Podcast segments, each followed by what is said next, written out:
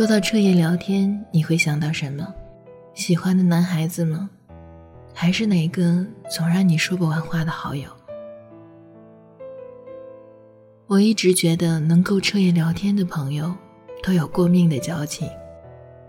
彻夜聊天啊，一整晚十多个小时，从天黑聊到天亮，那种感觉真的很奇特。但也是这样的朋友，我们现在连赞都懒得给对方点一个。以前啊，出去玩都是一大堆人，现在呢，有好友两三个就知足了。我们的生活圈子变大了，朋友圈子却变小了。在“朋友”这个词被轻易使用出来的时候，真正的朋友都被放到了心里。我是不是你的好朋友？这句话你肯定很熟悉，但那是以前，因为尤其在意跟对方的关系，所以给予确认。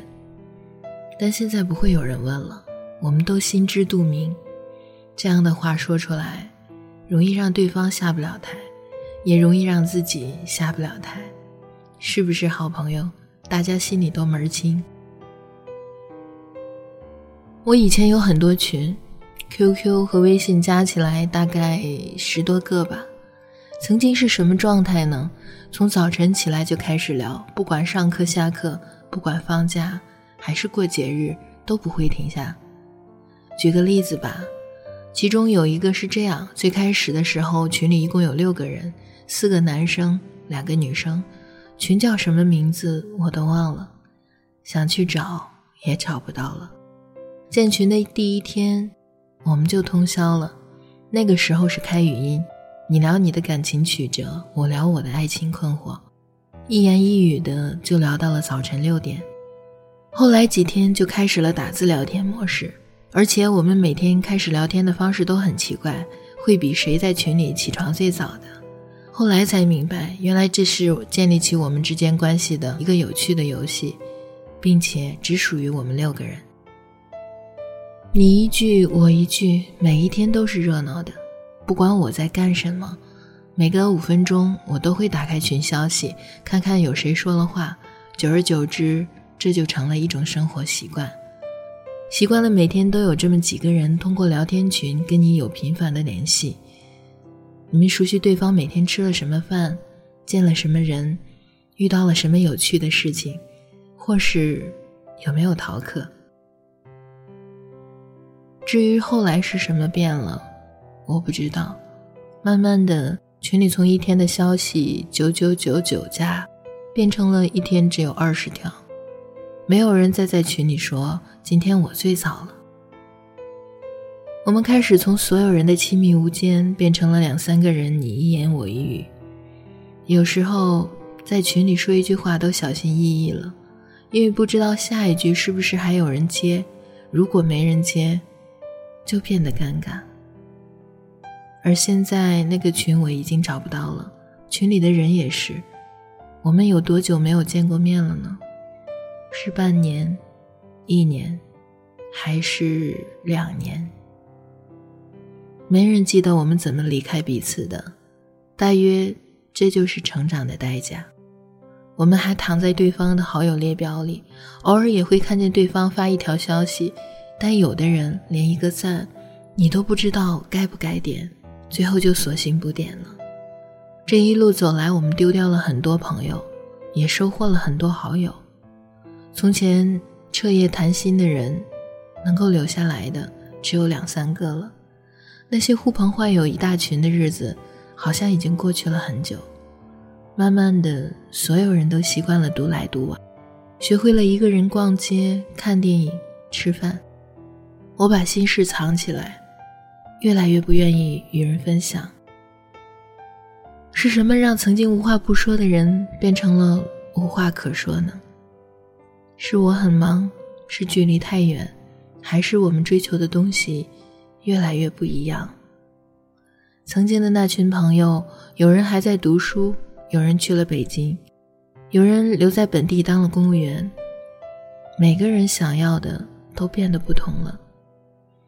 原来每个人都是彼此的过客，我们的目的地原本就不一样。只是工作压力很大的时候，没人可以与我分享心事的时候，我还是会想起那些陪我失恋喝酒的朋友，那些和我通宵聊天的挚友。你们最近好吗？我挺想你们的。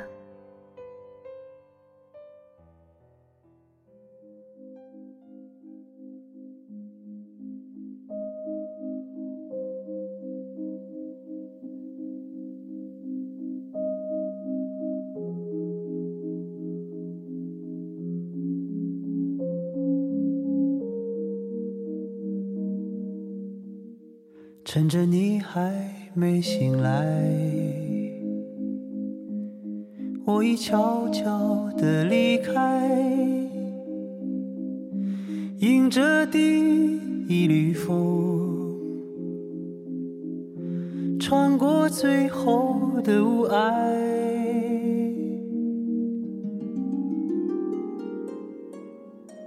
黎明还没升起来。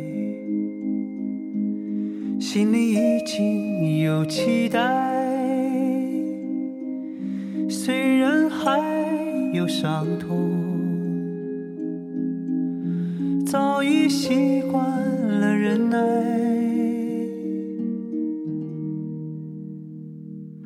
我听见那天堂鸟已开始了歌唱，跑过来又跑过去的风还在游荡。我看见那梦中人走出彩色的房间，远处渐渐升起不一样的朝阳。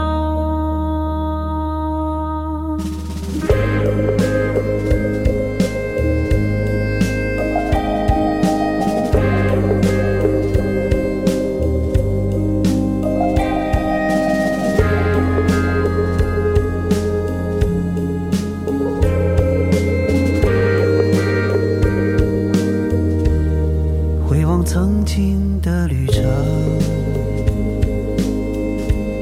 三言两语说不清，过去的已过去。今天已经到来，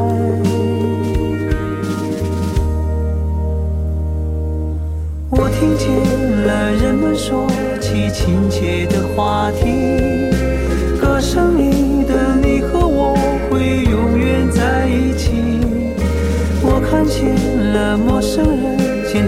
熟悉了起来，眼前的世界从未有过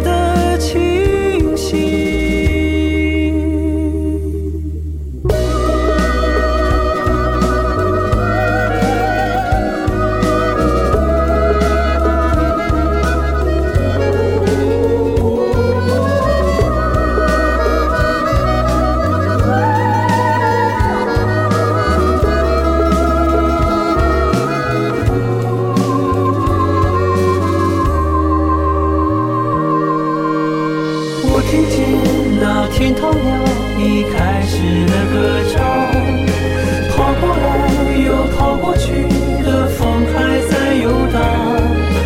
我看见那梦中人走出彩色的房间，望着我说出了你。